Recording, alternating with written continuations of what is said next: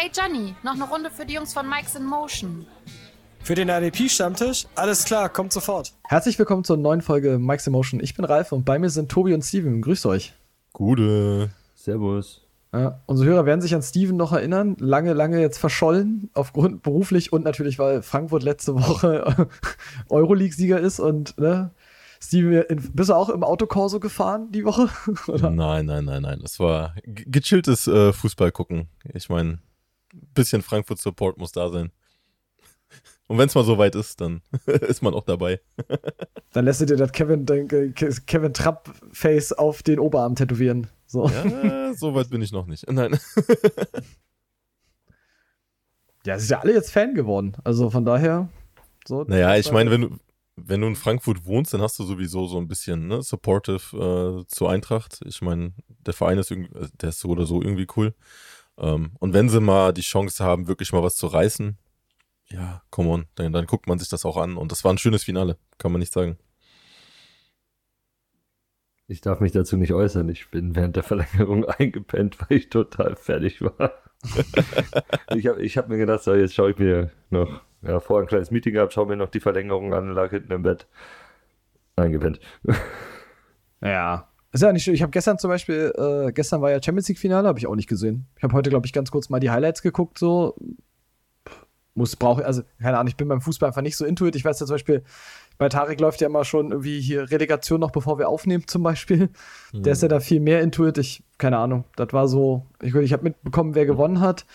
Ich habe irgendwie mitbekommen, dass Toni Kroos der viel größere Eklat war, weil er den, den, den ZDF-Reporter geroastet hat. Oh, das war geil. Das war richtig geil. Ja, zu Recht. Zu ja, äh, total zu Recht, aber ich, ich musste gestern auf den Boden rollen, auf jeden Fall, nach dem Interview. Das war, das war ein Highlight.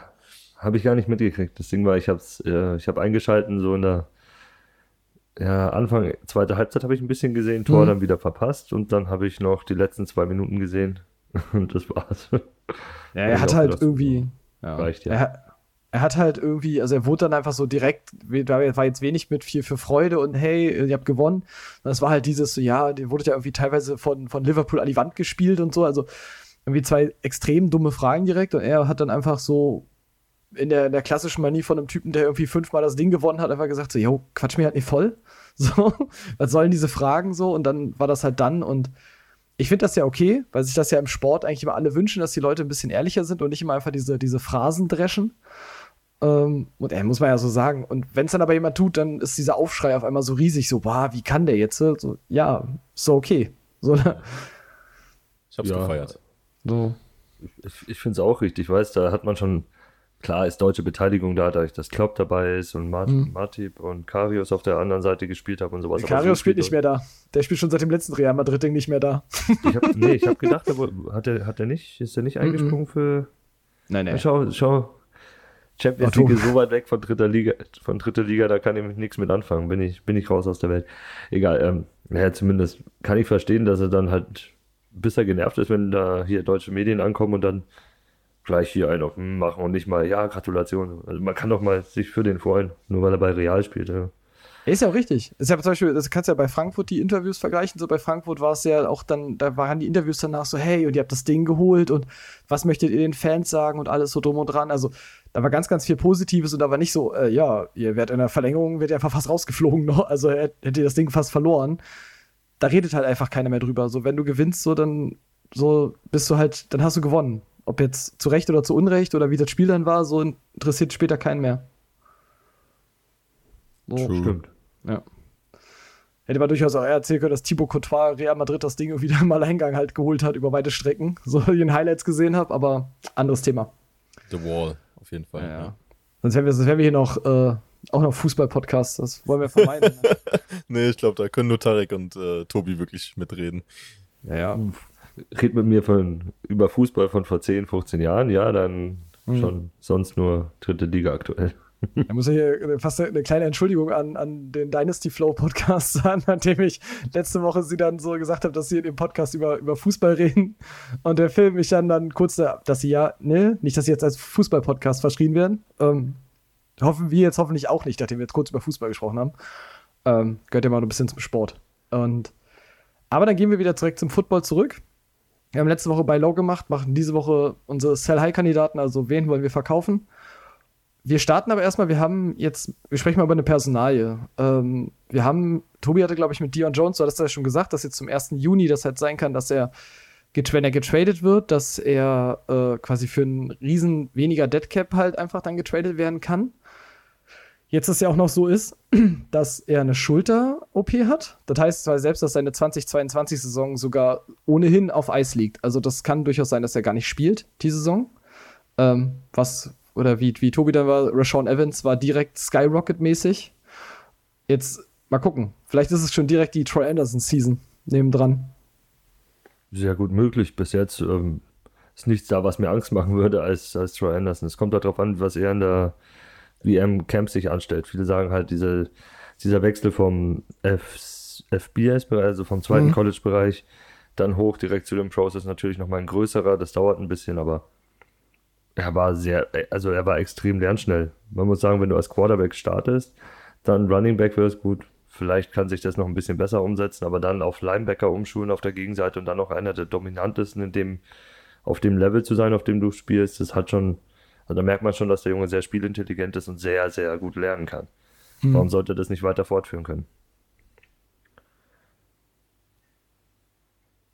Steven, Steven nickt einfach nur anerkennend so. Ich, ich schaue gerade nochmal, was äh, der Deadcap von ihm tatsächlich ist. Ähm ich glaube, es wäre irgendwie äh, im zweistelligen Bereich, wäre es, wenn sie ihn cutten müssten. Und wenn naja, sie traden, wenn, wenn sie ihn jetzt, wenn sie ihn jetzt cutten, anscheinend ist es mehr. Mhm. Und wenn sie nach dem 1. Juni cutten, dann machen sie knapp 1,1 Millionen gut.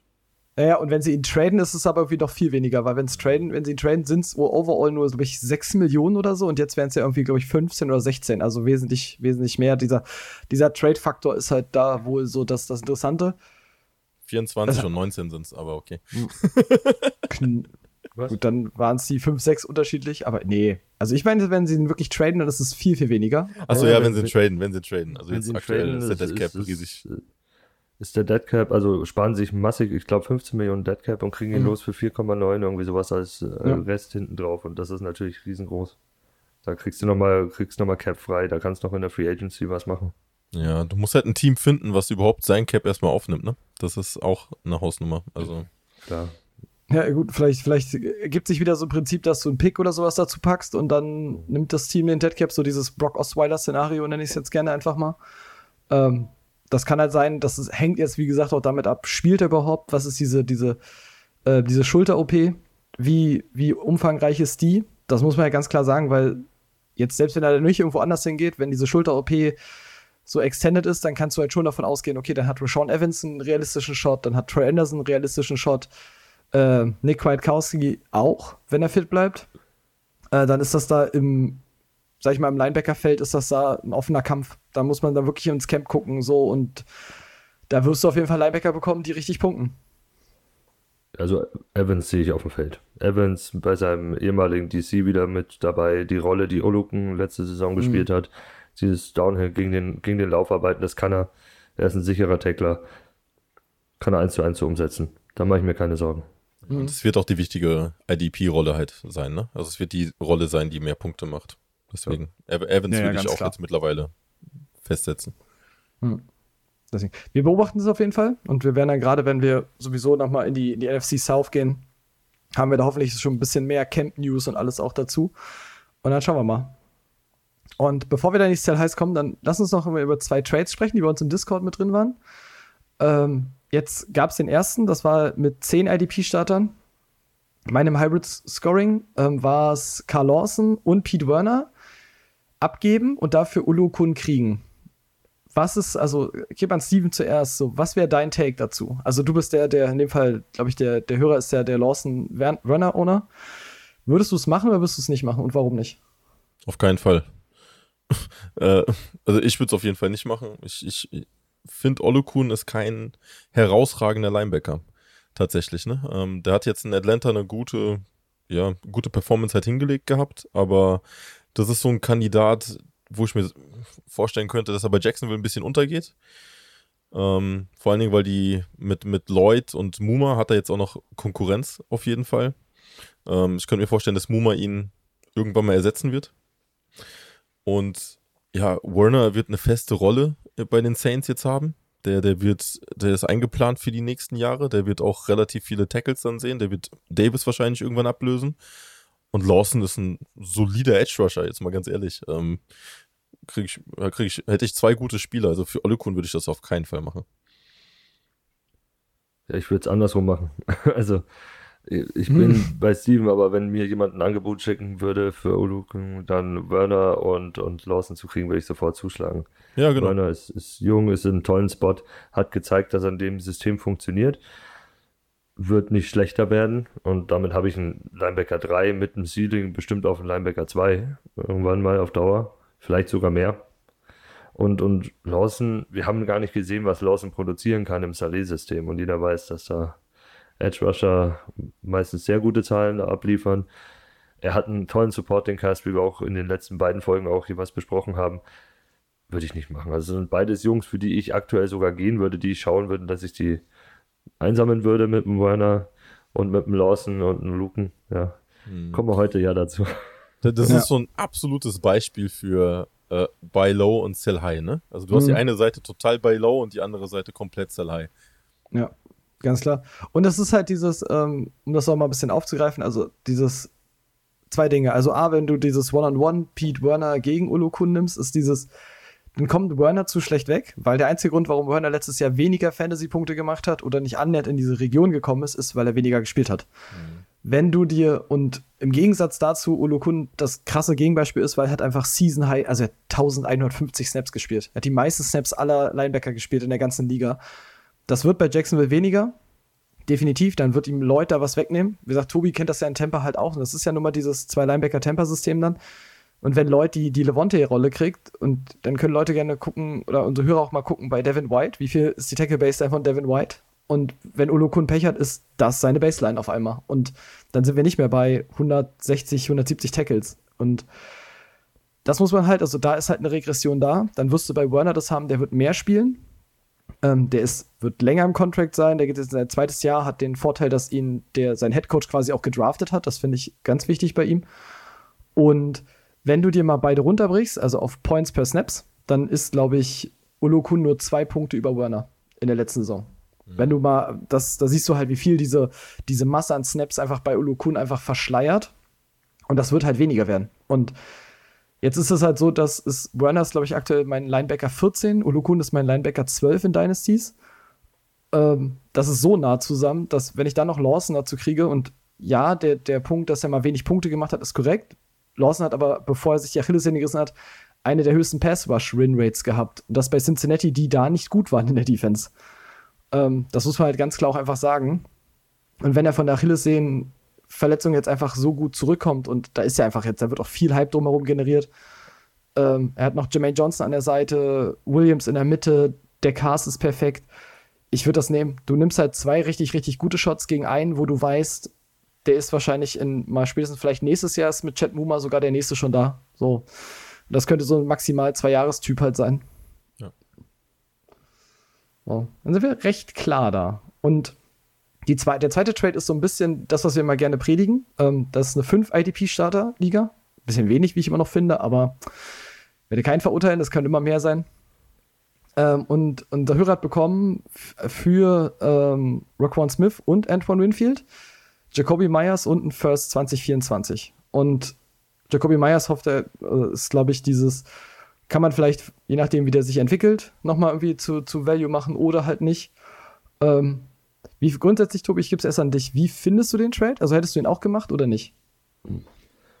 Schwer. Also dadurch, dass eine 5 IDP-Spot-Liga ist, hätte ich schon drüber nachgedacht. Dieser Erstrunden-Pick, der dann dabei ist und der Wide Receiver sind schon spannend, aber ich weiß nicht, ich fühle mich nicht wohl Rock, dabei, Rockon Smith abzugeben. Also das, das könnte ich halt einfach nicht. Der Junge ist ein Top 5 Linebacker und ist es, auch wenn es fünf Spots sind, also also fünf IDP-Spots nur, damit ist er, er ist einer der fünf besten oder, oder sechs, sieben besten für IDP und so einen will ich eigentlich nicht abgeben.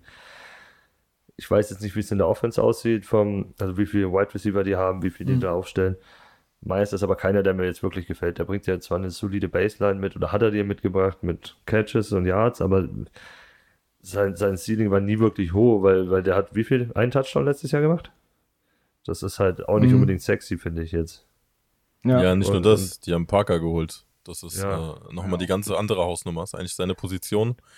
Ähm, da- das mit Rockon Smith kann ich verstehen. Ich finde es cool, für einen First finde ich es cool. 2024 allerdings relativ spät, ne? Also muss erstmal zwei Jahre wieder drauf warten. Mhm. Ähm, man kann es auf jeden Fall überlegen, weil bei fünf Startern, also einen, austauschbaren Spieler zu bekommen, ist relativ easy. Allerdings musst du auch sagen, bei Rockon Smith hast du eigentlich einen Linebacker, der jedes Jahr Top 10 abschließt. Ne? Also so einen Garanten dafür. Da- Das ist Mhm. halt die Frage. Wenn ich oben mitspiele, dann würde ich es wahrscheinlich nicht tun. Wenn ich jetzt aber drauf schielen muss und meine Offense verbessern muss, dann würde ich es machen. Ja, ist ja, glaube ich, er schrieb ja, er schrieb auch, dass er im Rebuild ist und dann ist das halt so, dann willst du halt quasi gerade da halt Value generieren. So, das ist dieses Ding, ich glaube, das wird für alle irgendwie schwierig, diese, diese 2023er Picks im kommenden Jahr, die, die, ich glaube, die Leuten aus den Rippen zu leiern, ist so groß, wie der Hype da drumherum jetzt einfach wird.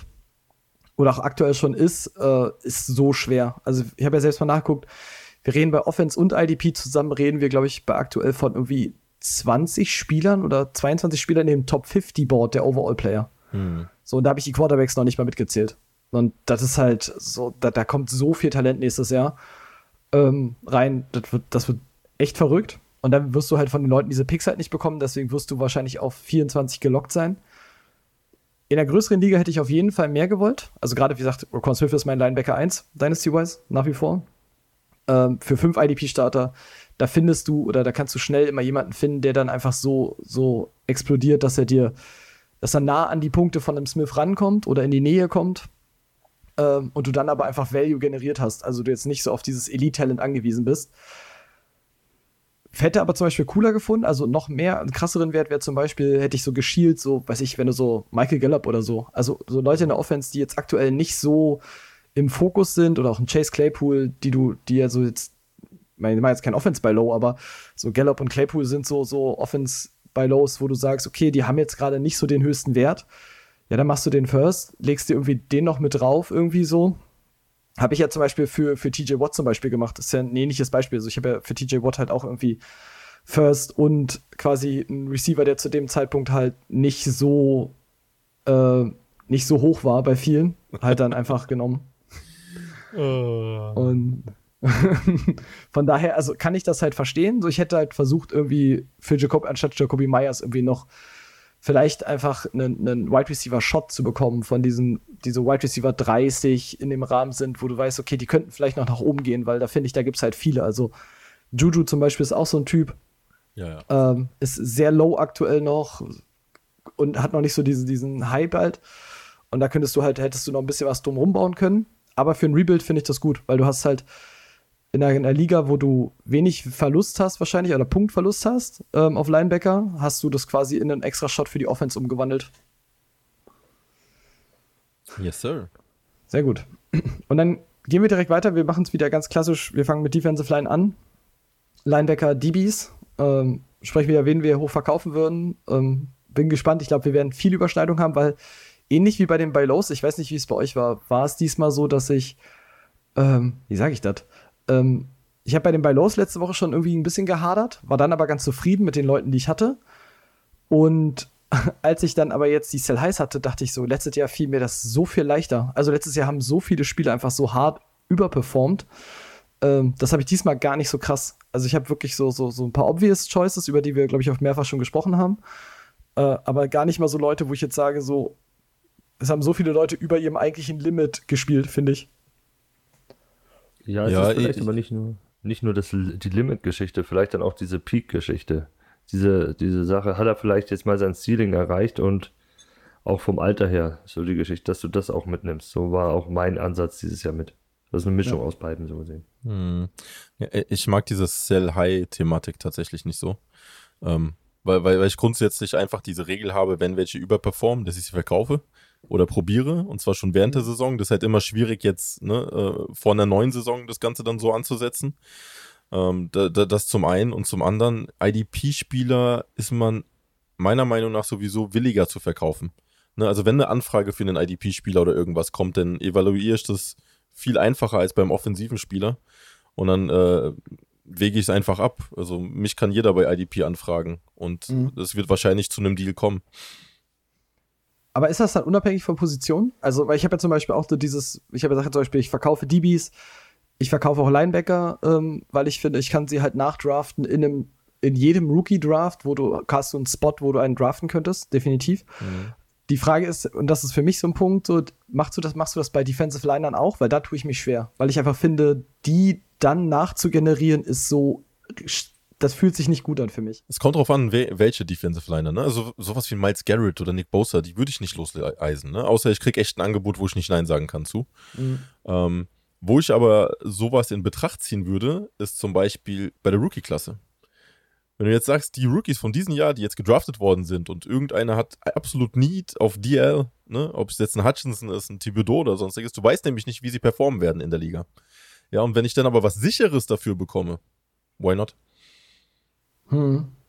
Ja, das, das, das könnte halt so, ein- so, so ein guter Sprung sein. Und ich muss da tatsächlich sagen, jetzt habe ich jetzt auch meine Rankings bei uns im Discord veröffentlicht.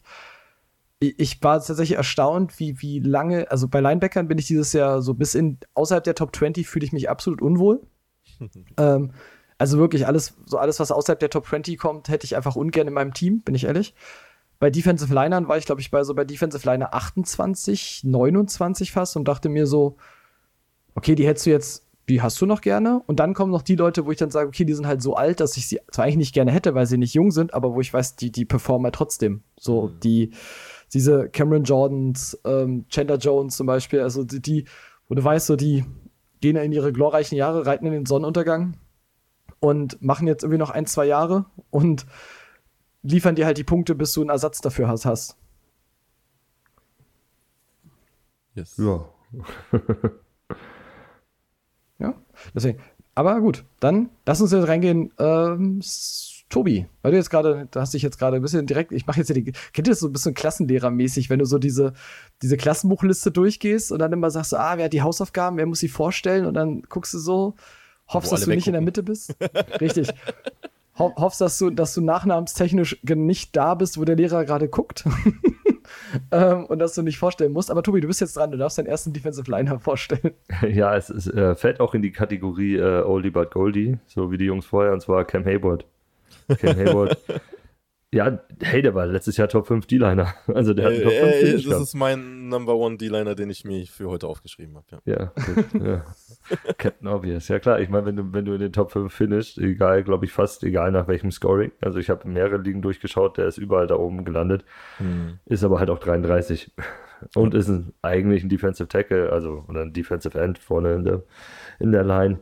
Wie hoch ist die Chance, dass der Junge wieder seine 10 Sacks hinlegt und dass er noch so lange fit bleibt und vielleicht wird auch die Rotation enger. Die haben ja über die letzten Jahre sich da ein bisschen was aufgebaut, haben jetzt auch noch Lear reingeholt, der ihm vielleicht auch ein paar Snaps wegnehmen könnte, um Hayward frisch zu halten. Also ich glaube, ich kann mir vorstellen, die Tackle Baseline sinkt, die Sacks sinken auch, aber du kannst ihn halt einfach super verkaufen, weil äh, Top 5 D-Liner Finish ist halt irgendwas, ist, ist halt noch immer spannend. Das wollen die Leute ja eigentlich haben. Solche Spieler wollen die da sehen. Muss halt Abstriche machen wegen dem Alter und dem Ganzen. Musst halt dann rankommen und sagen, also du kannst nicht erwarten, dass du jetzt wie beim typischen D-Line 1 Spieler, dass du eine erste Runde dagegen haben willst oder einen, einen guten D-Liner plus noch eine zweite, dritte Runde. Das ist da nicht der Fall. Da fängst du an, so Richtung dritte Runde, wo ich dann noch einen Shot auf einen Wide Receiver vielleicht nehmen kann oder auf einen Running Back nehmen kann oder mir einen der Top Rookies mit reinholen kann, direkt als Ersatz für ihn. So fange ich an. Vorteil ist halt, ich habe was Junges mit dem Potenzial auch wieder das zu werden, was er ist, aber nicht mehr lange sein wird. Ja, ich meine, die, die Performance letztes Jahr war stark, ne? Also er hat knapp 900 Snaps gespielt, fast 90 Tackles und 10 Sacks. Ähm, es ist für einen Defensiv-Tackle ist das, ist das, sind das extrem krasse Werte.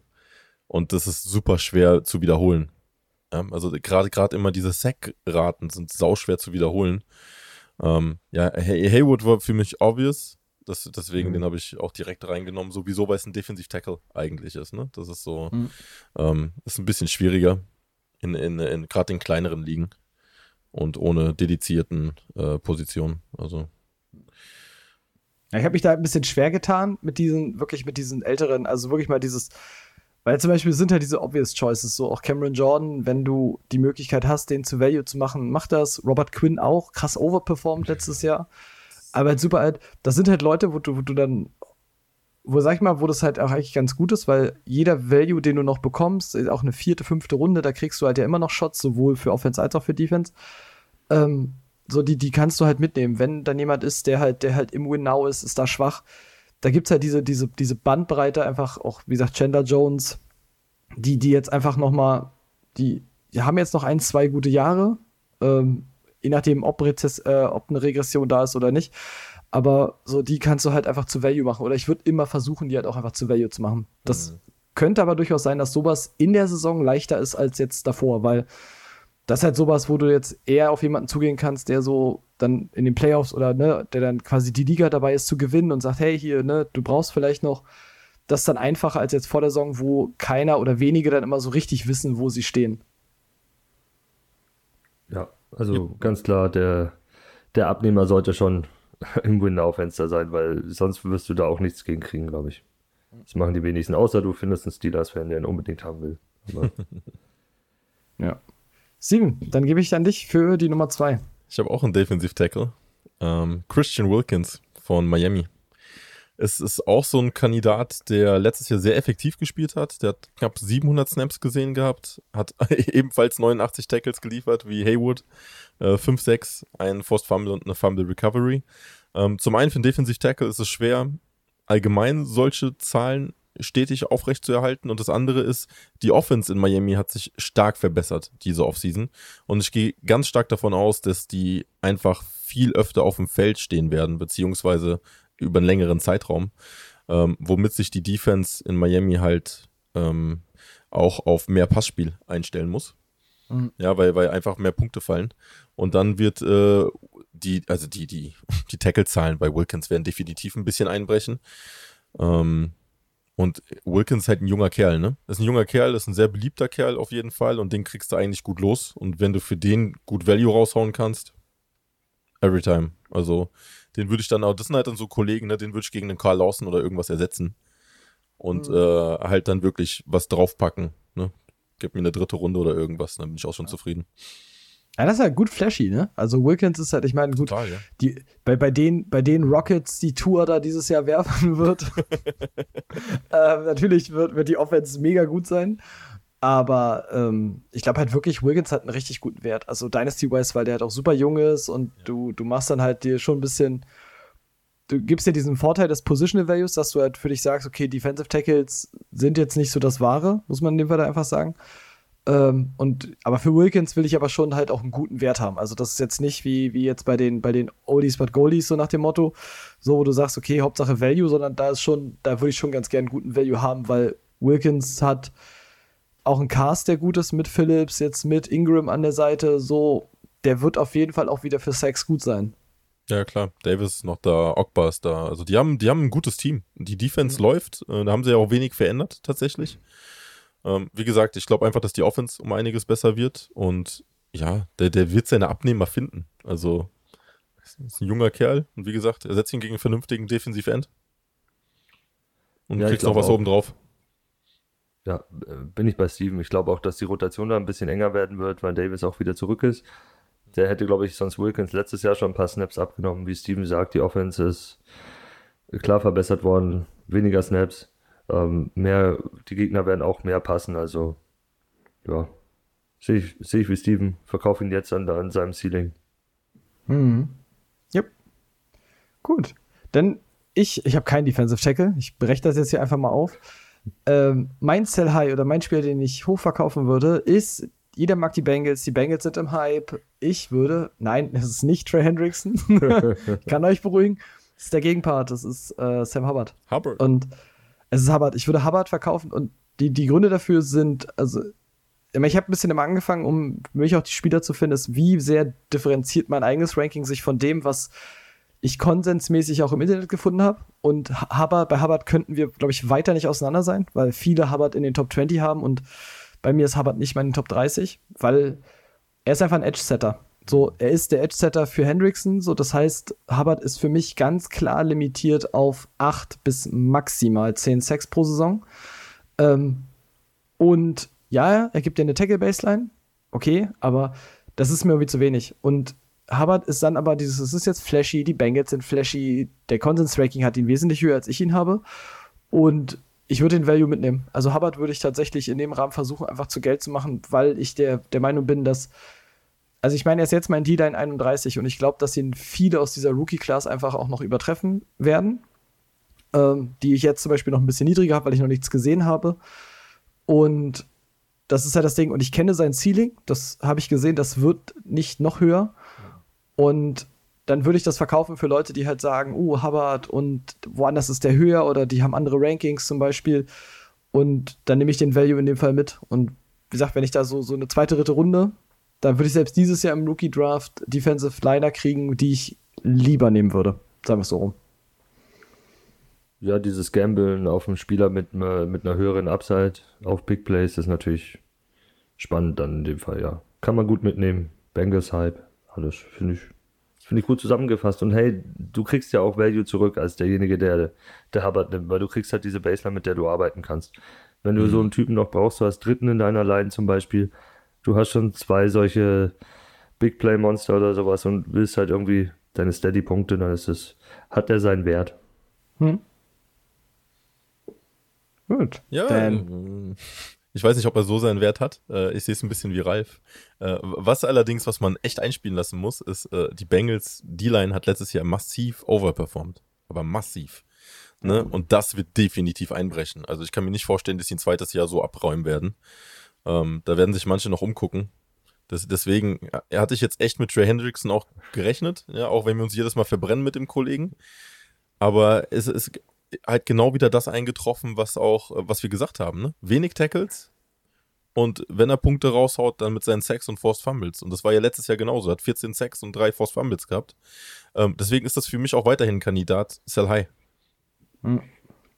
Es ist so ein Ding bei, bei Dings ist halt dieses, es sind halt Sachen, also die, die können halt einer Regression unterliegen. Ja. Das hatten wir letztes Jahr schon angenommen. Ähm, jetzt war es bei den, bei den Bengals wieder halt nicht so.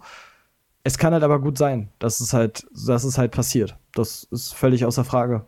Ähm, so, du kannst auch, auch Hendrickson, wie gesagt, bei Hendrickson wäre mein Preis halt schon, da will ich auch Value sehen. Das mhm, ist halt das absolut. Ding, ne? Wenn, wenn, ne? Da, da reden wir dann ganz klar, wenn ich Hendrickson abgebe, dann, dann kriege ich dann ganz sehr, sehr guten Gegenwert zurück. Und dann bin ich fein damit. Aber deswegen ist Hubbard ist halt dieser, dieser, diese safere Choice und der ist halt auch ein bisschen fancy in dem Rahmen. Ja, beliebter, beliebter Spieler, hoher Draftpick auch gewesen. Gut, Tobi, dann hast du eine zweite Runde. Hast du noch einen Defensive Liner? Ich habe noch ein paar, aber jetzt, äh, ich gehe zurück nach Miami, wo Steven auch schon war, und ich schnapp mir Manuel Ogba und will den loswerden. Ogba ist auch noch im guten Alter mit 28, hat 41 Tackle und 9 Sacks gemacht. Ist auch wieder vorne in der Front als, als Defensive End unterwegs. 9 Sacks sind da was Besonderes. Ich kann mir einfach nicht vorstellen, dass er das wieder wiederholen wird in dieser Form. Das ist das eine. Das nächste ist, ich glaube auch, dass die Rotation da enger sein wird. Ähm, ja, das ist ein Typ, den kannst du jetzt gut verkaufen, wegen seinem Finish, der war am Ende Top 25, in den Top 25 bei D-Linern. Den nehme ich her, packe einen Drittrunden-Pick dieses Jahr drauf und schaue, dass ich irgendwie eine Etage höher reinkomme ins Regal. Dass ich mit der D-Line 2 irgendwie mit der traden kann, aufgrund seiner Performance. Hm. Ja, ich finde halt Ogba nicht fancy, aber da bin ich, glaube ich, exklusiv irgendwie in der Sache. Naja. Ja, die Stats, du, du, musst halt die Stats nutzen, die er letztes Jahr aufgelegt hat. Ja, schon, aber ich habe halt immer, wenn ich Ogba sehe, denke ich mir so, yo, der ist halt da. so, keine ja. Ahnung. Ich kann das so ganz schwer greifen. So. Hm, das ist einer, der so in Average Land unterwegs ist, ne? Also. Mhm. Ja, und halt auch nicht so, nicht so flashy jetzt diese, du hast ja viele, wo du, die dann einfach gerade, das ist ja bei Edge Rushern dieses Ding, äh, gerade bei diesen Pass Rushern, die sind halt fancy und die sind ja mittlerweile die, die, die primed Spieler auch, die jetzt auch quasi jetzt nicht IDP-Spielern bekannt sind, sondern dem, dem allgemeinen Football-Fan. Also ein Hendrickson kannte irgendwie letztes Jahr viele, die Bosa-Brüder kennt jeder, die Watts kennt jeder. So, das ist halt der, der, der, das sind halt die, ist die fancy Position aktuell. Mhm. So muss man einfach sagen. So. Und ähm, da ist halt Ogba jetzt aber nicht so der Typ, wo ich jetzt sage, so, der ist jetzt mega fancy. So, aber wenn du ihn halt zu Value machen kannst, bin ich ganz bei Tobi.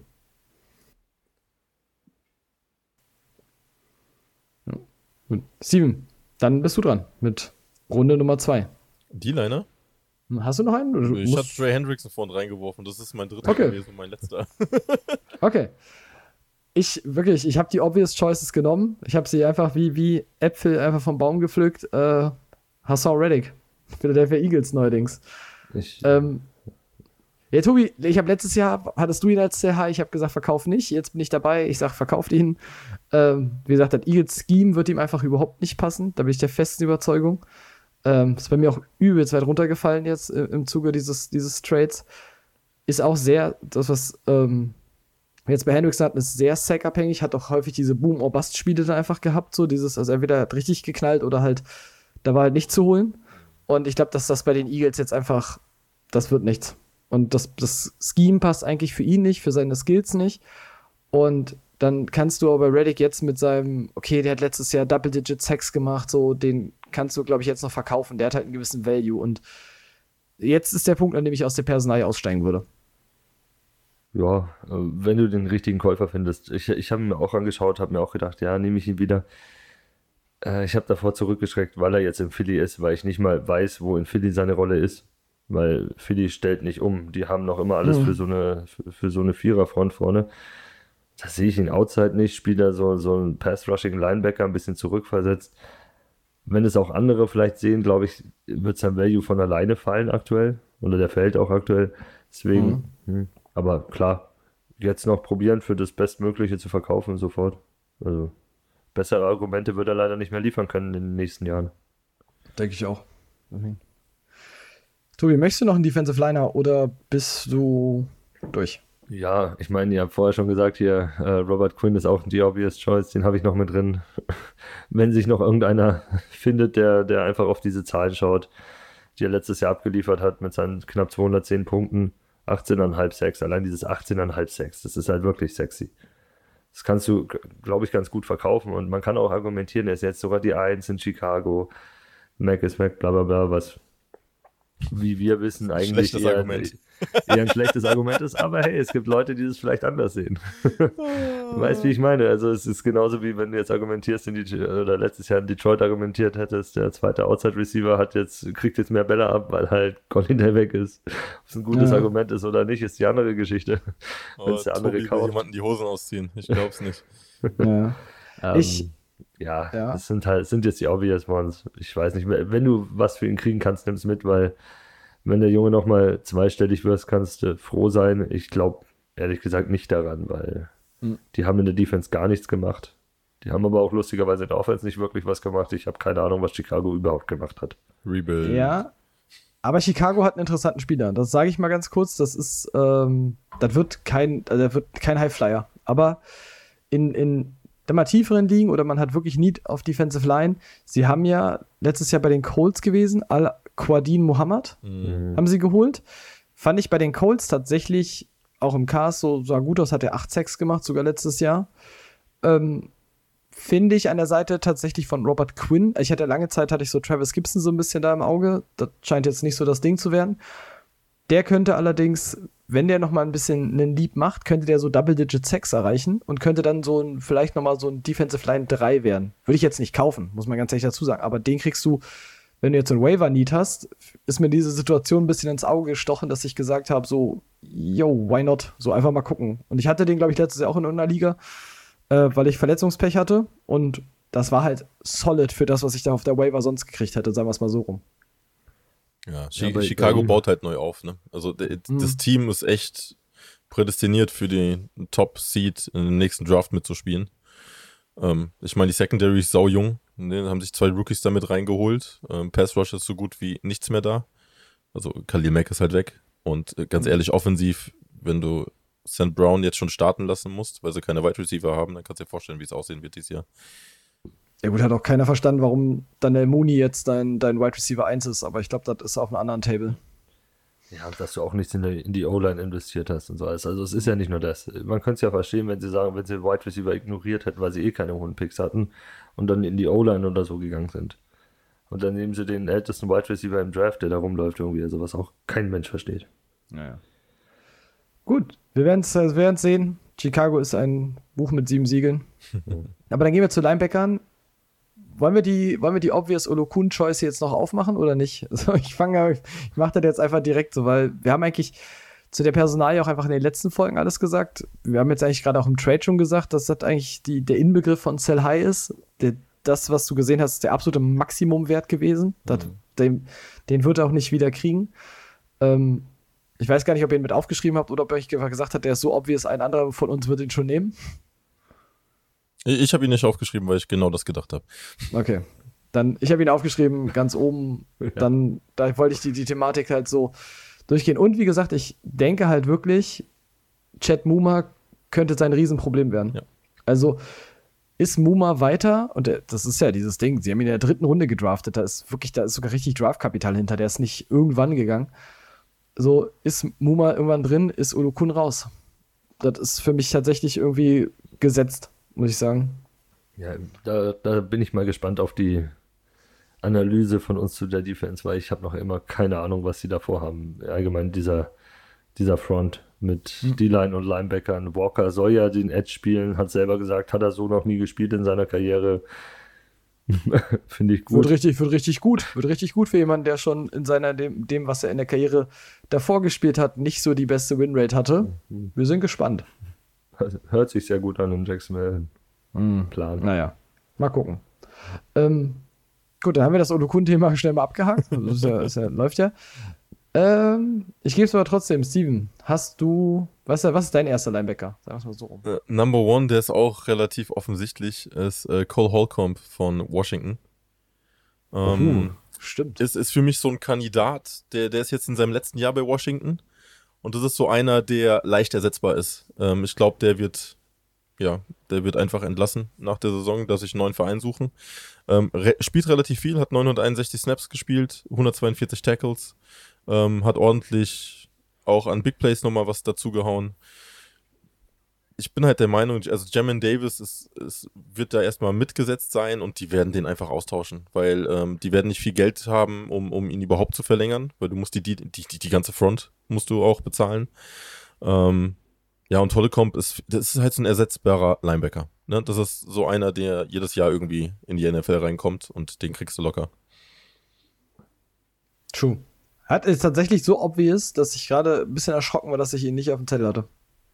So, wirklich, also super krass. Kann ich nur zustimmen. Tobi, möchtest du, möchtest, bist du kontroverser Meinung oder möchtest du einfach deinen nächsten machen? Ne, lass den nächsten, also ich kann da nur zustimmen. Letztes Vertragsjahr sehr gut performt. Alles richtig. Und eine, fie und eine fiese Friese. Also wirklich, alleine dafür geilste musst du den eigentlich wegtrainen. Äh, nicht morgen, sondern was ist das? Ach, das ist hier, wie heißt denn das? Vorne Business, hinten Party Ja, ist Fukuhila. hier Fukuhila. ja, genau. Aber ähm, Gut. Haben wir das auch, also wirklich ist ganz fies. Äh, Thema vorbei. Was ist dein Linebacker? äh, ich, ich fange auch erstmal im oberen Regal an und zwar im allerhöchsten. Ich nehme den besten Linebacker nach PFF der letzten Saison, Devontae Campbell. Es ist, er war der Oh. beste Linebacker nach PFF. Er hat einen dicken Vertrag gekriegt, aber er ist auch nicht mehr der Jüngste. Er hat Konkurrenz reingekriegt und das ist ein System, das eigentlich regelmäßig oder ich glaube bis zu 30, über 30 Prozent mit nur einem Linebacker spielt. Ähm, aber nochmal so performt. Er hat ja früher auch nie so performt.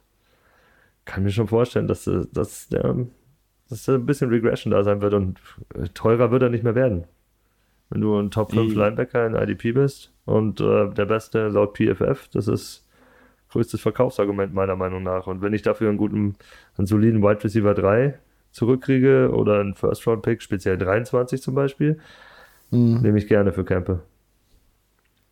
Ja, das ist ja dieses Ding, was Steve, ich glaube, ich habe gerade so Flashbacks zu Steven, der letztes Jahr tatsächlich ja Devin White mit drin hatte, als dem im Rahmen Vorjahres meistpunktenden Spieler.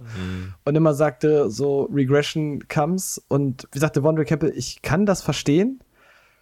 Ich habe ihn trotzdem tatsächlich Dynasty-wise recht hoch, weil, wie gesagt, der Vertrag in Green Bay ist einfach da. Er hat auf All-Pro-Level performt. Das kann ich halt nicht wegnegieren. Also, das ist halt einfach nicht, dass er nur IDP-wise gepunktet hat, sondern er war halt auch wirklich der beste Linebacker der Liga letztes Jahr. Er, ja. Und, ähm, aber auch da gilt, und das hatten wir immer schon gesagt, so, wenn der Preis stimmt, geht ein Linebacker. Also, Ja. nur, da bin ich halt, da muss der Preis wirklich gut sein. Also, da muss mir jemand wirklich eine First 2023 so, sag ja, so dieses, entweder so, so ein Wide Receiver 3, so Flex Wide Receiver zum Beispiel, plus eine erste Runde, so, wenn, wenn das über den Tisch wandert, dann kann man sich darüber unterhalten.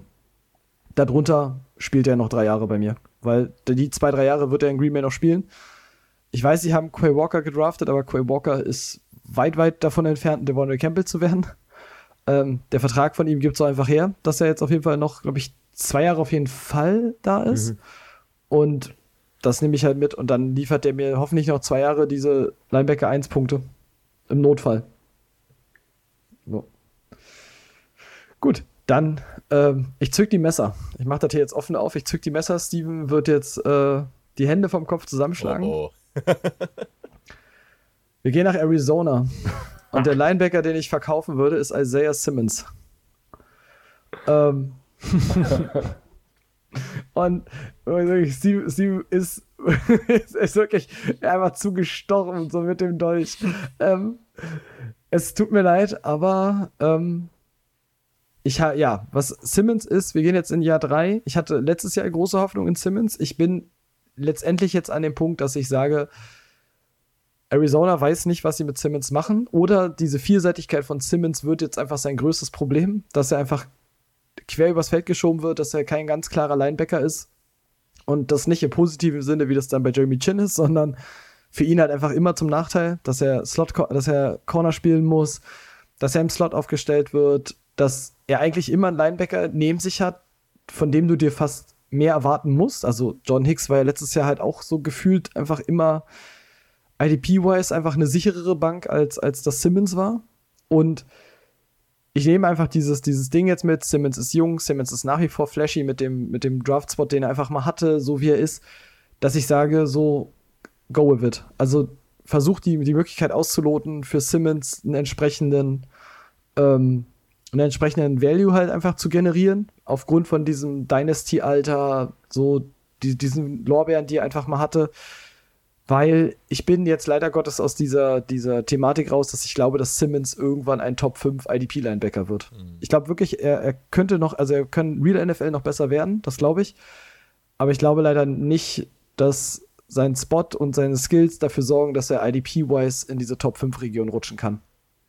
Dafür ist er zu vielseitig. Also bin ich mittlerweile auch der Meinung, das ist so eher so ein Dean Jones vom, vom, vom Spielertyp her der zwar die ganze Zeit auf dem Feld steht, aber dann auch viel, viel in Coverage absinkt.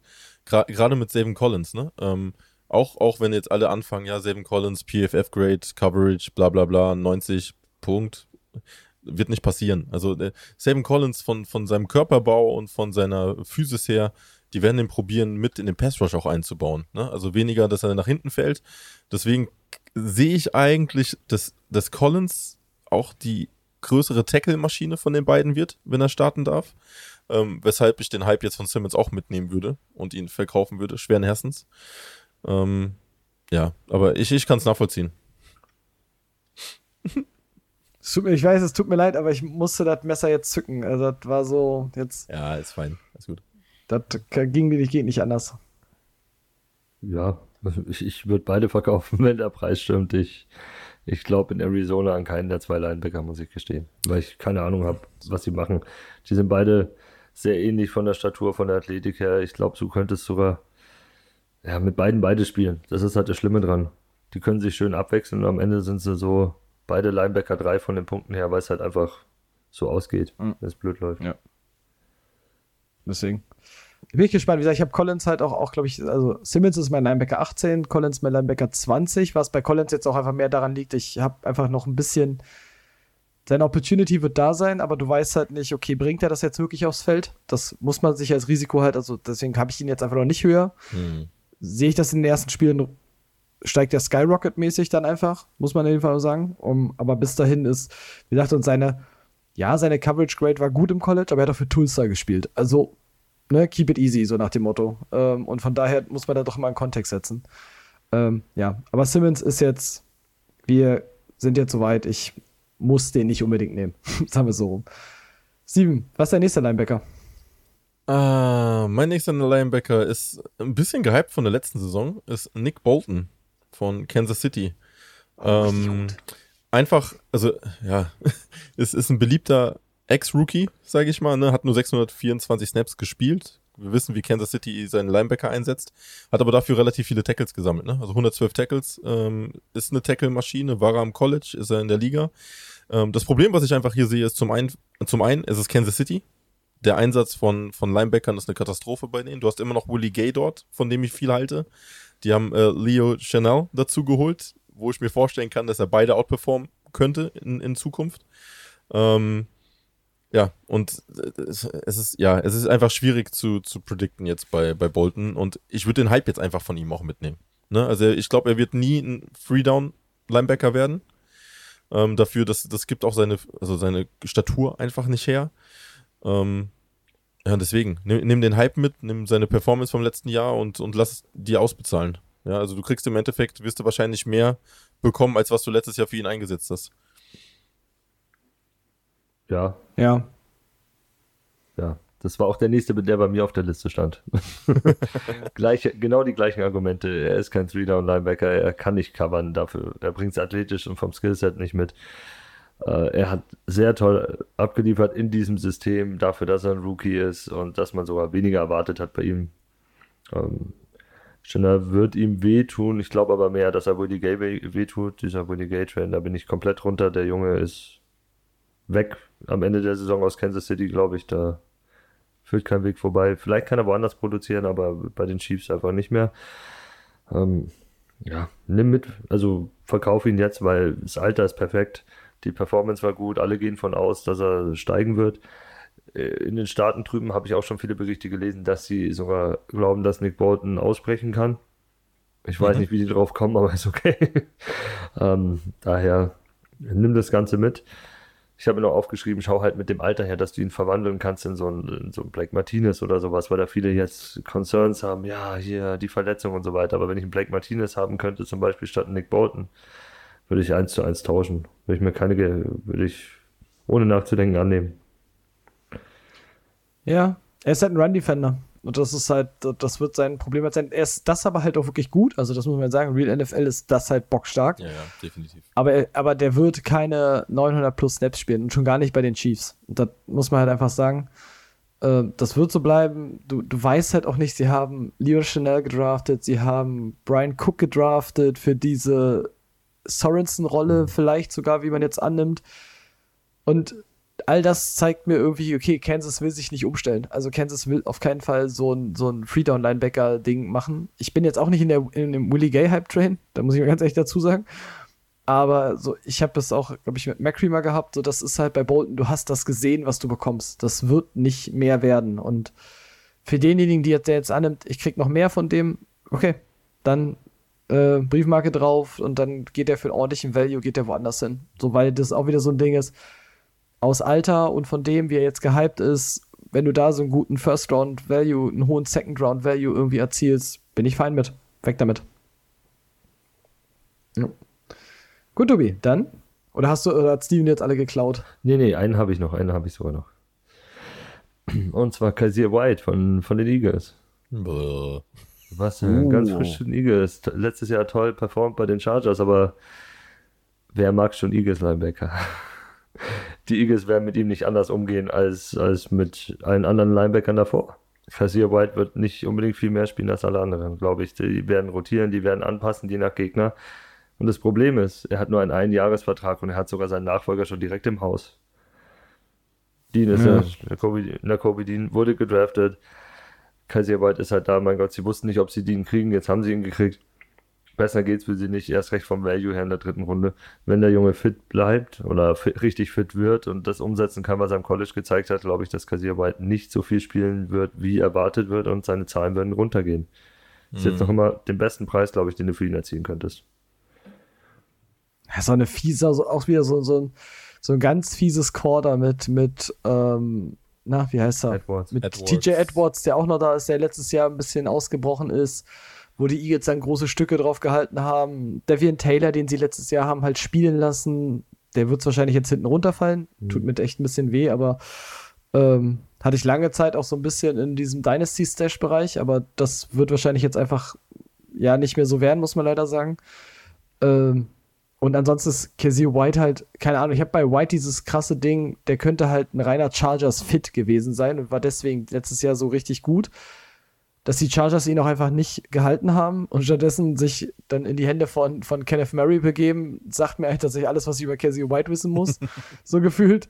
Ähm, und von daher, ja, also du kannst mit dem Value, das, da bin ich aber auch schon wieder so in der, weiß ich, dritte, vierte Runde so, dann bin ich raus aus der Personalie. Hm. Ja. Weil der wird einfach an Value verlieren. Ja, aber dann nehme ich den Drittrunden-Pick mit oder vierte Runde und hole mir dafür eine Kobe Dean. da habe ich, hab ich länger was von. Und Mhm.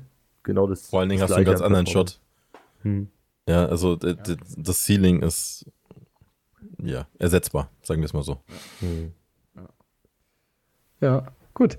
Ähm, ich mache nochmal den, äh, ein immer wiederkehrender Spieler in unserem Podcast. Ich mache den Zach Cunningham Case in der neuen Runde auf. Oha.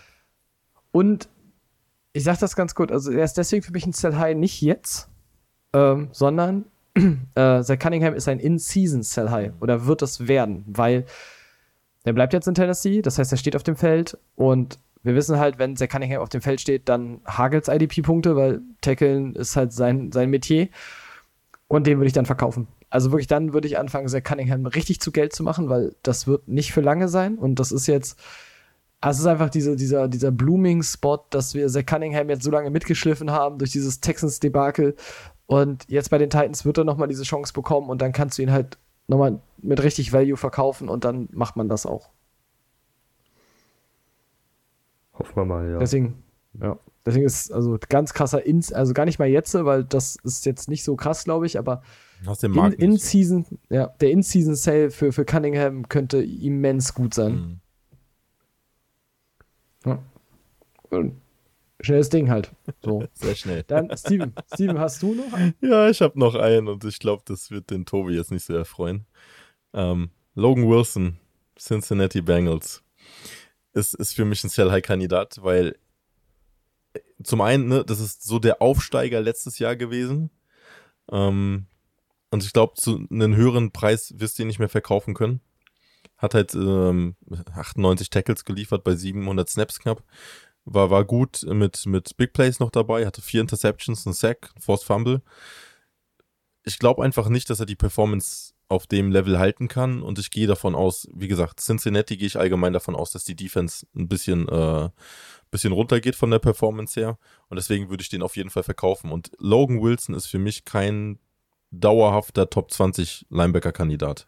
Das ist auch für mich einer, den du austauschen kannst, deswegen den würde ich sofort sell high verkaufen. Krieg, Junge. Nächster. Äh, habe ich, mich- hab ich, hab ich mir schon gedacht, habe ich mir absolut gedacht.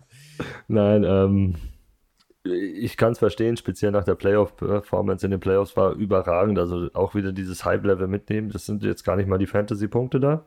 Weil Playoffs wissen wir ja, werden nicht bewertet, aber wie er da gespielt hat, wie er ausgeschaut hat und, und wie oft er auch so, so diese Tackle gesetzt hat, die dann Großaufnahme im Fernsehen, sowas. Die Leute haben den im Blick, da kannst du gut was bei rausschlagen. Ähm, ich sehe aber anders, also was ich anders sehe als Steven, ist halt äh, ja, se- seine Zukunft. Ich glaube, Logan Wilson wird dieser Three-Down-Linebacker einfach sein in Cincinnati.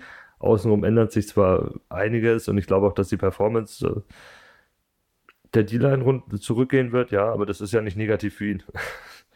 er steht ja dahinter und setzt das Tackle. Also ich glaube, die Zahlen werden drüber gehen. Er wird über 100 Tackle setzen. Die Big Plays, äh, vier Interception traue ich ihm jetzt nicht mehr zu. Das ist eine Sache bei Linebackern speziell, die, finden, die kriegst du ganz selten. Der wird seine 1-2 vielleicht machen, der wird vielleicht 1-2 Sacks einstreuen, aber ich glaube, seine Tackle-Baseline wird steigen. Er wird in den Top 20 performen.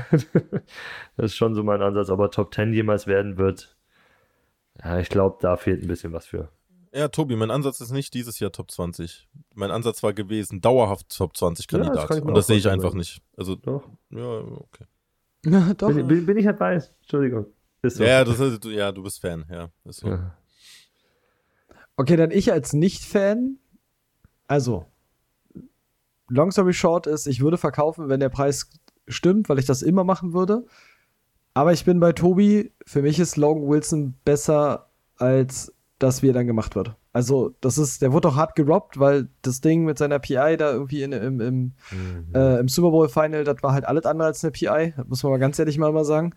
Und Logan Wilson macht eine gute Entwicklung. Und der ist kein Elite-Linebacker, aber er ist ein, richtig, er ist ein guter Linebacker. Und, ähm, und ich traue ihm das einfach tatsächlich genau zu, dass er das, dass er das halt in Cincinnati auf Jahre auch sein kann. Einziger Ausschuss, ein, einziges Ausschusskriterium sind jetzt vielleicht so, weiß ich, Contract-Geschichten oder sowas dann in der Zukunft. Aber das ist halt weit weg jetzt gerade noch. Und wie gesagt, Logan Wilson ist mein Linebacker 10 Dynasty-wise aktuell. Und da bleibe ich. Ich würde den halt nur bei einem richtig guten Angebot abgeben, ansonsten nicht. So, Daumen also hoch. da bin ich, da bin ich jetzt nicht unbedingt biased, aber so, da, da nehme ich einfach das, was ich, was ich gesehen habe, was ich auch in der Entwicklung einfach glaube. Und da bin ich bei, bei Long Wilson gerne dabei. So, und dann verkaufe ich nur, weil das Credo dann ist, quasi Linebacker bei einem richtig, richtig guten Angebot dann auch einfach abzugeben. Ja. Gut. Tobi hatte keine mehr? Nee. Okay, dann mache ich, dann schließe ich diese Liste mit. Äh, der Name dürfte Tobi auf jeden Fall freuen, dass er hier nochmal auftaucht. Äh, Patrick Queen. Ich will das jetzt los. Wir müssen das Ding jetzt beenden. Die, wir müssen die Patrick Queen Odyssee beenden. Ich weiß halt, und ich würde das immer nicht mal sagen, wenn den alle so low hätten wie wir, dann würde ich das nicht sagen, weil Patrick Queen halt in Dynasty Drafts, in Initial Drafts immer noch in diesem Linebacker 15 Bereich geht. Und wenn er in dem Bereich gesehen wird von Leuten, dann verkaufe ich den auch. so. Und dann muss ich halt einfach, dann scheint das sein Value zu sein. Dass ich den nicht habe, ist, ist dann halt perfekt dafür. Ähm, weil das heißt, er hat einen Value und ich könnte ihn noch zu Geld machen. Und warum er diesen Value nicht hat, haben wir zuhauf erklärt. Ähm, Tobi umfangreich mit der Coverage, Steven letzte Woche mit dem Ding, dass Queen zwar auf dem Platz stehen wird, Josh Beins ihn trotzdem in seinem Einjahresstil outscoren wird. Und dann würde ich ihn verkaufen. Ja, sofort. Weg damit. Sofort. Ja, es so. ist ganz lustig, dass du es ansprichst. Uh, Tom Kislingsbury hat, glaube ich, das auch vorhin getweetet, getweetet, kurz vor der Aufnahme. Don't draft Patrick Queen. Ja, ra raus Tja. mit dem, verkauf den gegen irgendwas, hol dir Beins vom Waiver und äh, lach dir einen schlapp, wie der mehr Punkte macht als Queen über die Saison. Ja. Gut. Dann haben wir Linebacker durch. Dann kommen wir wieder zum, zum müßigen DB-Thema, wo ich jetzt äh, noch Abbitte quasi leisten muss, dass ich ja letzte Woche schon gesagt habe, dass ich ja DBs eigentlich immer streamen würde und sie äh, eigentlich auch nie kaufen würde. Und dann habe ich ja dieses Credo letzte Woche mit Carrie Willis so ein bisschen gebrochen wurde dann von meiner Freundin, der, der Football-Experte meines Vertrauens, darauf hingewiesen, dass ich hier meiner, meiner ganz strikten Linie, ähm, dass ich DBs ja nur verkaufen würde und ich würde die ja nie einkaufen, dass ich die gebrochen habe damit. Das ist korrekt. Deswegen verkaufe ich die jetzt auch alle wieder in, in, in der, in der Sell High Folge. Ähm, dass man da, man muss sich dann besinnen, irgendwie, was man dann auch gesagt hat. Und mein allererster ist, und Steven wird jetzt wieder sagen, ja, warum habt ihr den nicht in der Saison schon verkauft? Das ist Trevon Dix. Ja. So. Ja, komm, ich habe die obvious choice gegeben. Ja, ja, geht nicht offensichtlicher. ja, was, was sollen ja. wir jetzt dazu sagen? Willst, willst du auch noch hier gleich Jermaine Curse mit reinhauen in den Topf, oder? Ja, natürlich, der steht direkt darunter. Oh also, Jaron Curse steht direkt darunter. Ja, gut. Ja, kann man, hätte, hätte man schon machen sollen und wenn man jetzt noch was für die kriegt, mach's wieder. Absolut. Äh, äh DBs habe ich mir gar nichts Großartiges aufgeschrieben, außer Trevin Dix. Weil das ist so ein Kandidat, wie gesagt, den musst du loswerden, weil elf Interceptions ist, äh, ist eine Hausnummer. Äh, für einen Cornerback und das über zwei Jahre nacheinander zu schaffen, ist, ist, fast unmöglich. Ähm, zudem ist Dix einfach ein schlechter Cornerback. Jetzt mal ganz ehrlich. Also ich weiß gar nicht, wie lange der Kollege in der Liga bleiben wird. Und ich habe tatsächlich nur einen Spieler auf Defensivback, den ich niemals verkaufen würde, und das ist Dervin James. Der Rest geht bei mir über den Ladentisch. ja, da, da gibt schon. Ja, gut, Dervin James halt auch ist ja, bei Jeremy Chin auch nicht. Jeremy Chin ist tatsächlich auch so ein Typ. Würde ich, würde ich nicht verkaufen. Aber ähm, das, gut, das ist natürlich der Hot Take, dass für den richtigen Preis jeder DB gehen darf. So außer, sag ich jetzt mal, so die, die paar halt. Ähm, deswegen sagte ich ja, ich habe ja mit dem Rahmen, dass ich Carrie Willis halt kaufen würde, so ein bisschen meine, meine Linie da aufgebrochen. Ähm, ist jetzt aber halt für Leute, die, die das halt in dem Fall halt können oder dann auch einfach den Bedarf zum Beispiel auf DB haben, so und wenn sich dann halt ergibt, dann passt das. Aber ich finde es ja gar nicht verkehrt. Also im Endeffekt, es geht ja darum, dass du die Liga, du willst ja stärker als Team dastehen, ne? Und wenn du Möglichkeiten ja. siehst, wo du weißt, ich DBs, jetzt mal ganz ehrlich, wir drei haben jedes Jahr Need auf DB, weil wir fast alles wieder abstoßen in irgendeiner Art und Weise, ne? Und Exakt. wenn ich dann sehe, okay, das ist ein Kollege, der wirklich DB 2 abschließen kann, ja, im Endeffekt und dafür ein bisschen was hinblättern muss, why not? Also da, da sehe ich gar keinen Widerspruch drin. Das heißt aber nicht, dass ich ihn dann während der Saison nicht weiterverkaufen würde. Ja, wenn er jetzt auch wieder überperformt oder irgendwas, ne? Das ist so. Ja. Gehört dazu. Äh, bez bezüglich Trevor Dix übrigens noch, es ist aber nicht ausgeschlossen, dass er kommende Saison wieder so eine Saison wie diese Saison abliefert. Weniger Interceptions, aber wahrscheinlich mehr Tackles. Weil ich glaube, ich die Liste gesehen habe, der, der, der Wide Receiver 1, also der 1er Wide Receiver, gegen die Trevor Dix dieses Jahr spielt. Ja, es ist eine gute Chance, dass Trevor Dix auf jeden Fall kein erneuter All-Pro wird bei dem, was da gegen ihn auflaufen wird und dann wirklich mal ganz klar herauskristallisiert wird, dass Trevor Dix nämlich kein All-Pro-Cornerback ist, wie zum Beispiel AJ Terrell das letztes Jahr war, der da komplett übergangen wurde. Ähm, von daher äh, hat er gute Chancen, viele Tackles zu sammeln, weil er wahrscheinlich viel angeworfen wird, weil er nicht gut ist. Aber also ich gebe da immer gerne Leute, die das nochmal sehen wollen, können sich das Niners gegen Dallas Game in den Playoffs angucken, wie Brandon Ayuk ihn einfach Play für Play komplett weg abgebrannt hat. Naja, wie gesagt, weg damit und dann ist gut. Ähm, Steven verkauft alles, das hatten wir jetzt gerade schon. Tobi, hast du ein DB? Also Curse hatten wir jetzt, Dix hatten wir. Hast du noch einen anderen? Ja, ich habe noch vier andere. Oder f- wieder so viel. Ja, okay, ja, gut. muss man in Relation Schieß los. setzen. Fangen wir erstmal an mit Von Bell. Bleiben wir in Cincinnati. Strong Safety bei denen, der in der Box agiert, kann nicht covern. Also aussterbende Rasse. Hat jetzt über drei Jahre hinweg 160 plus Punkte gemacht. Was für ein DB relativ gut ist, was immer so in den Top 10, Richtung Top 10 Finish ist. Da ist eine Veränderung, da haben sie jetzt Dexton Hill reingeholt. Äh, Wenn Jesse Bates seinen Vertrag jetzt unterschreibt, irgendwie, wenn sie es hinkriegen, glaube ich, dass äh, Bell dauerhaft da rausrotiert. Der hat jetzt noch genau noch ein Jahr Vertrag, also nur noch dieses eine Jahr. Daher stehen die Zeichen da auf Abschied. Ich will ihn vorher verkaufen, wenn ich noch irgendwie Value mit ihm generieren kann. Wir reden jetzt nicht von viel Value, aber wenn ich jetzt den Jungen für einen Uptrade nutzen kann, um in diese Top 5, 6 dieser, dieser DBs reinzukommen. Ob ich zum Beispiel einen Dagger mir holen könnte, weil einen Dagger will will ich persönlich in fast allen Ligen eigentlich haben, weil der Junge so oft in, an der Box steht oder nah an der Box steht, auf Linebacker-Level agiert. Wenn ich dafür einen Von Bell abgeben könnte, plus vielleicht noch, keine Ahnung, was gibst du für ein DB ab? Eine siebte, äh, fünfte, sechste, siebte Runde, wo ich irgendeinen Shot auf irgendeinen Spieler nehme, dann hole ich, hol ich mir den dafür im Paket. Oder wenn ich eine fünfte Runde für einen Von Bell kriegen würde, würde ich es genauso machen. Nehme ich nochmal einen Shot auf irgendeinen ganz tiefen Spieler. Mhm. Ja, bei Dagger ist so ein bisschen, das gebe ich mal mit, so mal für unsere Hörer. Ich finde ja mal gespannt, was sie mit Triple Peppers machen. Mhm.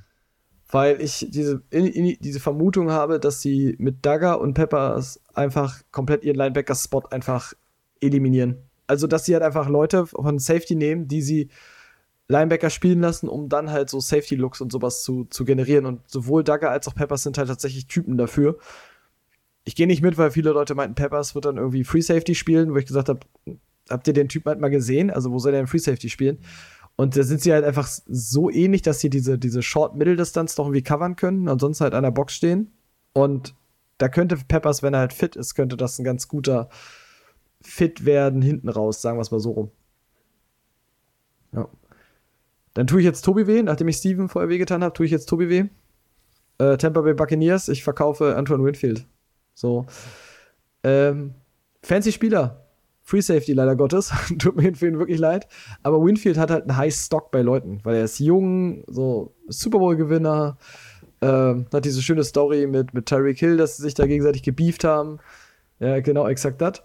Und ich nehme das mit. Also der, sein Value ist halt viel höher als das, was seine Punkte einfach hergeben. So sein, sein Wahrnehmungsvalue und das will ich haben. Und der ist bei mir halt DB 21 sogar nur und I take him. So, also ich würde ihn halt verkaufen. So, ich glaube, für den kriegst du halt in diesem Paket, der ist jung, der ist bekannt bei Leuten, ähm, so, der hat einen guten Dynasty-Value, finde ich, glaube ich, kriegst du einen ganz guten Gegenwert. Zum Beispiel Curry Willis. das ist nämlich mein Plus. DB 4-5, glaube ich. Plus. Ja, plus. Ja, So. ich, ich kann den Ansatz verstehen. Da machst du dich jetzt nicht unbeliebt. Ich habe auch drüber nachgedacht, aber ah, ja, es ist halt, Konntest du nicht überwinden. genau. Es ist speziell ja auch so, wir haben im Draft und in der Free Agency nichts gemacht, was dahinter auf Free Safety agieren könnte und ihn ein bisschen nach vorne schieben könnte, was er auch spielen kann. Aber dadurch, dass da vorne an der Box viel gemacht wurde mit dem, mit dem Logan Ryan, mit dem Keanu Neal und sowas, wird er hinten stehen. Wie du sagst, das ist ein Free Safety, da werden die Punkte runtergehen. Ja. Dann ist das jetzt deine Show. Oder Steve, hattest du jetzt noch einen DB? Ich wollte dich jetzt nicht raus. Nö, ich, ich könnte jetzt eine ganze Liste runterrattern, aber. Hm. Alle. So, Dann- dann darf- James? ja, Äh, Äh, dann darf Tobi noch seine, da, seine Liste fortführen. Ich bin mit meinen DBs nämlich durch, nachdem du Curse ja direkt gecallt hast. Gut, äh, sorry. Äh, nehmen wir den vielleicht fanciesten Cornerback der Liga mit Jalen Ramsey, nachdem wir schon einen anderen Cornerback hatten. Ramsey wurde letztes Jahr ja öfters in Pass Rush eingesetzt und ist auf Nickel gegangen. Wie du letzte Folge schon erwähnt hast, Troy Hill ist zurück, also wird Ramsey nur outside stehen. Das heißt, die Tackle Baseline geht runter, der wird nicht mehr in Pass Rush eingesetzt und sowas alles. Der wird 1 gegen 1 Duelle outside gegen den Ex-Receiver haben, wird ihn vielleicht auch relativ oft kalt stellen, aber er ist halt komplett Big Play abhängig. Er braucht seine Interception, um irgendein Value zu haben, sonst ist er halt ein Durchschnitts-Cornerback. Aber er ist halt vielleicht der sexieste Name, also Cornerback-Name auf dem Markt oder zweitsexieste nach Dix. Schon, schon fies, Ramsey mit Durchschnitt äh, zu erwähnen, aber Von ähm, IDP-Punkten. für IDP auf jeden Fall, ja. Mhm. True. Ist ja, wie gesagt, ist halt dieses Cornerback-Ding, ne? Ähm, Ja, aber das ist halt genau dieser Punkt, ne? Name ist da wieder so der Fall. Und manche stehen halt trotzdem auf Cornerbacks als zum Aufstellen. ja, wird, wird halt auch einfach gut. Ich habe ja Marlon Humphrey zum Beispiel, mag ich auch als Corner. Stelle ich super gerne auf, und weil ich den halt einfach so, das ist. Aber so vom, vom Spielertyp passt der halt in IDP-Profil. Mhm. Bis jetzt zumindest. Wir gucken mal, was da passiert jetzt mit, mit nachdem sie Kyle Fuller geholt haben und einfach beschlossen haben, jo, so, wir haben einfach jetzt auch mega krasse Cornerbacks. Danke dafür. Ähm, wir schauen mal. Aber wie gesagt, Marlon Humphrey mag ich zum Beispiel ja auch total. Ähm, und deswegen, aber grundsätzlich ist ja dieses Cornerback-Ding, wo ich sage meistens, dass ich die verkaufen würde, weil das so inkonstant ist. Ähm, aber das ist ja dieses Ding, dass du ja sagen kannst, deswegen wollen wir ja DBs auch primär streamen. Mhm. Aber Tobi, die, die, die Show ist, die ist nach wie vor deine jetzt. Gut, äh, gehen wir nach Minnesota, nehmen wir den Harrison Smith, 33 Jahre, zwei Jahre noch Vertrag. Ja, ist, ist toll, ich mag ihn auch, aber äh, Bein- Bynum hat schon gezeigt letztes Jahr, dass er spielen kann in der NFL, dass er einen Spot übernehmen kann. Sie haben Louis Sean geholt. Ja, riecht so ein bisschen nach Abschied und ich will ihn halt loswerden, solange er noch was wert ist, als nächstes Jahr, wenn er dann einfach gecuttet werden könnte, wenn es blöd läuft. Weil ich glaube, Sean wird dauerhaft die Rolle von ihm übernehmen und Bynum wird hinten stehen. Ich kann mir vorstellen, dass jetzt Smith und Bynum erstmal starten. Oder Smith und Sean erstmal starten und Bynum als dritter Safety reinkommt, um dann tief zu unterstützen, um Sean nach vorne vielleicht ein bisschen mitzuziehen. Aber Smith ist dauerhaft der Mann, der da rausgehen wird aus, dieser, aus diesem Trio. Und jetzt kannst du noch was mitnehmen, weil er halt noch gut abgeliefert hat mit 114 Tackle und 3 Sacks letztes Jahr. Jo. Aber sie, die Scene-Situation ist wohl so, die Cine-Situation ist jetzt wohl so, dass das wirklich wohl so ist, dass Bynum die, der Nachfolger für Harrison Smith werden wird. Ähm, und Scene dann halt diese, dieses Box-Ding halt bekommt und Smith halt dann einfach variabler übers Feld geschoben wird. Also Scene ist nicht der, der Ersatz für Harrison Smith, was man aus Minnesota hört. Ja, wenn er der Boxjunge wird, umso besser für Sean. Ja, das ist für ihn super gut. Also keine Frage. Äh, das, das wird dann IDP-wise halt richtig, richtig gut. Aber ähm, wie gesagt, Harrison Smith war auch, ist auch IDP-mäßig mega stark. Von daher, so glaube ich auch, dass Cameron Bynum da irgendwie in Zukunft trotzdem halt delivern kann. Aber deswegen hatte ich den ja auch so ein bisschen als Dynasty-Stash für mich mitgenommen. Gut. Ja, Möchtest du, hast du noch einen abschließenden? Ja, der letzte. Und zwar der eben äh, Na, der letztjährige Partner von Harrison Smith. Xavier Woods, weil der hat ja auch in dieser Rolle gut performt, auch am Ende ein Top 20 Finish hingelegt. Der spielt jetzt in Carolina, wird dann nur Free Safety spielen, weil Jeremy Chin wirst du nicht als Free Safety einsetzen. Das kann mir keiner erzählen. Also Xavier Woods wird da hinten alleine rumstehen und warten und eigentlich nicht viel an Punkte mehr generieren. Daher, wenn ich irgendwas für den Typen kriegen kann oder den irgendwie einsetzen kann, um was ein bisschen ein Upgrade zu kriegen, nehme ich sofort mit. Es ist ein bisschen was Tieferes jetzt, aber ja. Ja. Okay. Gut. Na, dann haben wir gesagt, manche würden alles verkaufen, du hast bestimmte, die du verkaufen würdest. Das ist alles. Hier ist alles dabei. Ist für jeden gesorgt. Ähm, dann sind wir durch. War ein schöner, war eine schöne Gruppe. Ähm, nächste Woche geht's weiter. Im besten Fall, wenn äh, Beteiligte des Podcasts ihr Konsens-Ranking noch fertig bekommen. Ähm, äh, wie gesagt, für unsere Hörer immer wieder unser, also meins zumindest, mein Top 50 für ist bereits im Discord. Ich suche nach wie vor nach einer besseren Möglichkeit, das irgendwie zu präsentieren. Da überlege ich mir jetzt nach wie vor irgendwie noch was dazu. Ähm, aber bis dahin kann man sich das da einfach angucken. Ist einfach im Rankings-Channel, den ich dafür so ein bisschen angepasst habe. Ähm, und für alle, die noch nicht im Discord sind und den Weg dahin suchen, wird es auch wieder jetzt in der Beschreibung sein. Das werde ich jetzt so ein bisschen etablieren, dass unsere Website ist in der Beschreibung, auch der Discord-Channel ist in der Beschreibung. Joint uns da, wie gesagt, wir, wir sprechen da über Trades, wir sprechen grundsätzlich über IDP-Geschichten, auch über den so ein bisschen Offense und ähm, IDP im Verbund. Das ist ja mal für viele das Interessante. Äh, super liebe, super hilfsbereite Community, ähm, super hilfsbereite Podcaster, kann ich sagen. Und ja, dann bedanke ich mich bei euch, dass ihr da wart und dann hören wir uns nächste Woche wieder. Bis dann. Tschüss. Gute. Ciao, ciao.